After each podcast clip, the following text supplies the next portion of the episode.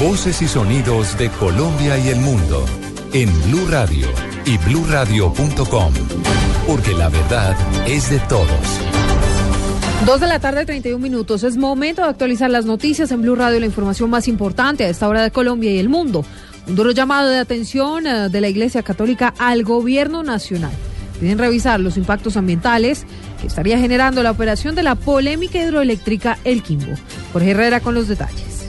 El director del Secretariado Nacional de la Pastoral Social, Monseñor Héctor Fabio Henao, aseguró que es muy preocupante la situación ambiental que viene ocurriendo con la hidroeléctrica del Quimbo y que ya se hizo una solicitud al presidente Juan Manuel Santos para que se revise los impactos ambientales. Todo lo que ha significado el trato de la biomasa que está allí, el fenómeno muy preocupante de la reducción de la actividad de la pesca y las situaciones de precariedad en las que se encuentran muchas personas en, esta zona de Colombia y por lo tanto la necesidad de establecer correctivos muy claros frente a lo que son los efectos remediables todavía de, de esta represa.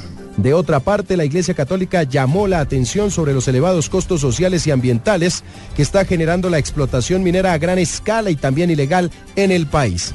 Jorge Herrera, Blue Radio. Jorge, gracias. El ministro de Minas autorizó el segundo anticipo por 106 mil 26 millones de pesos para cubrir el déficit por subsidios de energía eléctrica. Iván Aldana. Con el anticipo que dará el Ministerio de Minas, se verán beneficiadas cerca de 30 empresas, entre ellas la Electrificadora del Caribe, quien obtendrá 46 millones de pesos, seguida por empresas públicas de Medellín con 10 millones 265 mil. A la Compañía Energética de Occidente le corresponderán 5 millones, mientras que la empresa de energía del Pacífico 4 millones 961 mil pesos y a Codensa 3 millones 223 mil. Cabe resaltar que el primer anticipo ya se hizo el primer trimestre de este año por un monto de 105 millones de pesos. Iván Aldana, Blue Radio. Muy bien, Iván, gracias. Nos vamos ahora al Valle del Cauca porque ya son más de 7.200 los contagiados con Zika, el dengue y también el chikungunya. La noticia con Nilson Rom. Según el informe, aunque las cifras son las que se esperaban para el Valle del Cauca en personas contagiadas con dengue, Zika y chikungunya, no hay que bajar la guardia en la lucha contra la eliminación del mosquito transmisor. María Cristina Lesme, secretaria de Salud del Valle, confirma que seis personas han perdido la vida a causa del dengue en lo que va corrido del año en el departamento. Van 4.000 de dengue 2.000 de Zika y 1.000 de chikungunya. Casi siempre la muerte por dengue está asociada a la tardanza en la consulta. Cuando nosotros hacemos las unidades de análisis buscamos cuatro retrasos. El primer retraso es la consulta médica, el segundo las barreras de acceso, el tercero la toma de decisiones oportunas y el cuarto, el contar con los medios disponibles. La Secretaría de Salud Departamental está haciendo un llamado a la comunidad para que asista de forma temprana a un centro de salud cuando se tengan los síntomas del dengue. Desde Cali, Nilson Romo Portilla, Blue Radio. Como un vulgar montaje, así calificó el ejército el video de alias Gavino en la vereda Patio Cemento, participando en los homenajes en donde fue abatido el cura Camilo Torres. Javier Rodríguez tiene los detalles. El comandante de la Quinta Brigada del Ejército, general Helder Giraldo, desmintió la versión de la guerrilla del ELN sobre la presencia de Nicolás Rodríguez Bautista, alias Gavino, máximo comandante de esta agrupación insurgente en la zona conocida como Patio Cemento del municipio del Carmen, en Santander, donde murió el cura Camilo Torres hace 50 años, según video que circula por las redes sociales. Que esto es un vil montaje del Ejército de Liberación Nacional este grupo terrorista lo que pretende con este video donde sale alias Gavino es desinformar a la ciudadanía. ¿Por qué? Personalmente yo estuve en este lugar, el sitio Patio Cemento. Las imágenes que nosotros observamos del video de Gavino no corresponden a este lugar. El ejército y la policía mantienen la seguridad en la zona aledaña al sitio conocido como Patio Cemento en Santander. En Bucaramanga, Javier Rodríguez, Blue Radio. 2.35 minutos, la noticia internacional del momento. El Estado Islámico liberó a 42 rehenes cristianos que tenía retenidos en Siria desde hace un año. información internacional a esta hora con Catalina Vargas.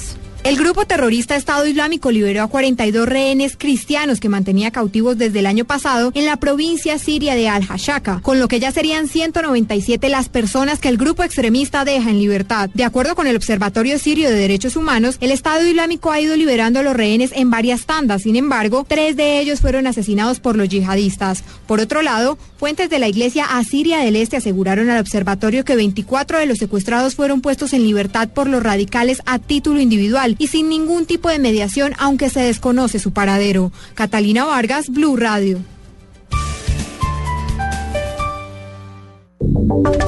Y ahora en Blue Radio, la información de Bogotá y la región.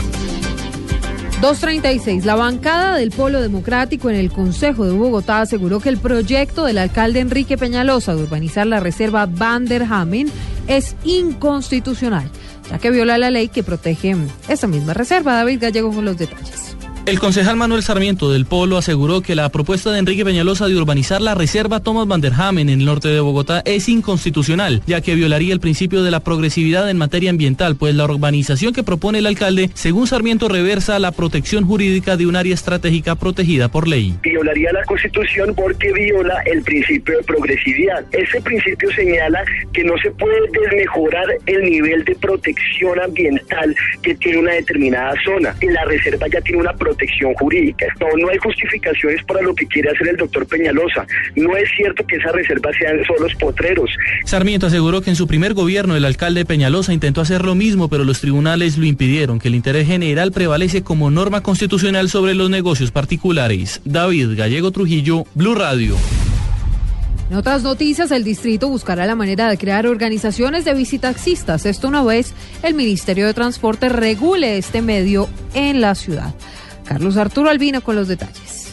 El alcalde de Bogotá, Enrique Peñalosa, aseveró que el visitaxismo es un beneficio para la comunidad. Dijo además que le gusta este tipo de transporte, pero hizo la salvedad que sean los originales, es decir, sin motor. A mí me encantan los visitaxistas que sean bicicleta, no que le comiencen a poner motor.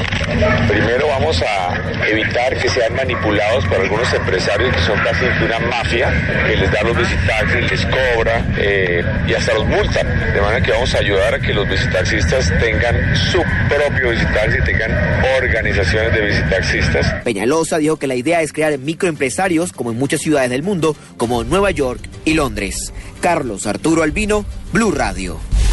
Muy bien, esto es noticias a las 2.38. Más información en blurradio.com y por supuesto en arroba blurradioco. Ya llega Blog Deportivo.